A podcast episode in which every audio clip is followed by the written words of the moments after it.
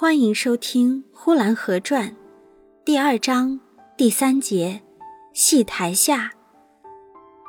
再说戏台下边也有一些个调情的，那都是南街豆腐房里的嫂嫂，或是碾磨房里碾官磨官的老婆。碾官的老婆看上了一个赶马车的车夫，或是豆腐匠看上了开粮米铺那家的小姑娘。有的是两方面都眉来眼去。有的是一方面殷勤，另一方面则表示要拒之千里之外。这样的多半是一边低一边高，两方面的资产不对。绅士之流也有调情的，彼此都坐在看台之上，东张张西望望，三亲六故、姐夫小姨之间，未免的就要多看几眼。何况又都打扮的漂亮，非常好看。绅士们平常到别人家的客厅去拜访的时候，绝不能够看上了人家的小姐就不住的看，那该多么不绅士，那该多么不讲道德。那小姐若一告诉了他的父母，他父母立刻就和这样的朋友绝交。绝交了倒不要紧，要紧的是，一传出去，名誉该多坏。绅士是高雅的，哪能够不清不白的？哪能够不分长幼的去存心朋友的女儿，像那般下等人似的？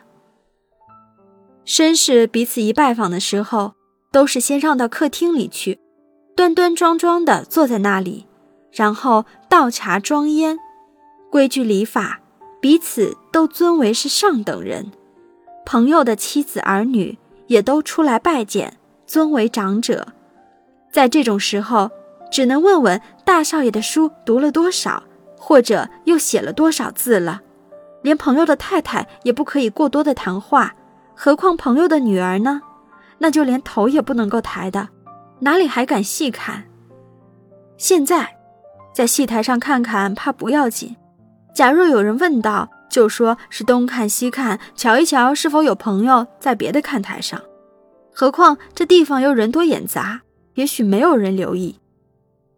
两看三看的朋友的小姐倒没有看上，可看上了一个不知道在什么地方见到过的一位妇人。那妇人拿着小小的鹅领扇子，从扇子梢上往这边转着眼珠。虽说是一位妇人，可是又年轻又漂亮。这时候，这绅士就应该站起来打着口哨，好表示他是开心的。可是我们中国上一辈的老绅士不会用这一套，他另外也有一套，就是他的眼睛似睁非睁的，迷离恍惚的望了出去，表示他对他有无限的情意。可惜离得太远，怕不会看得清楚，也许是枉费了心思了。也有的在戏台下边，不听父母之命，不听媒妁之言。自己就结了终生不解之缘的，这多半是表哥表妹等等，稍有点出身来历的公子小姐的行为。他们一言为定，终身和好。贱货也有被父母所阻拦，生出来许多波折，但那波折都是非常美丽的，使人一讲起来，真是比看《红楼梦》更有趣味。来年再唱大戏的时候。姊妹们一讲起这佳话来，真是增添了不少的回响。赶着车进城来看戏的乡下人，他们就在河边沙滩上扎了营了。夜里大戏散了，人们都回家了，只有这等连车带马的，他们就在沙滩上过夜，好像出征的军人似的，露天为营。有的住了一夜，第二夜就回去了；有的住了三夜。一直到大戏唱完，才赶着车子回乡。不用说，这沙滩上是很雄壮的。夜里，他们每家燃了火，煮茶的煮茶，谈天的谈天，但终归是人数太少，也不过二三十辆车子，所燃起来的光也不会火光冲天，所以多少有一些凄凉之感。夜深了，住在河边上，被河水吸着，又特别的凉。人家睡起觉来都觉得冷森森的，尤其是车夫、马官之类，他们不能够睡觉，怕是有土匪来抢劫他们马匹，所以就坐以待旦。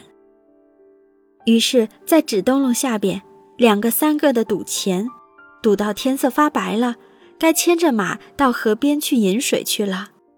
在河上遇到了捉蟹的蟹船，蟹船上的老头说：“昨天的打渔杀家唱的不错，听说今天啊有汾河湾。”那牵着牲口饮水的人是一点大戏常识也没有的。他只听到牲口喝水的声音，呵呵的，其他的则不知所答了。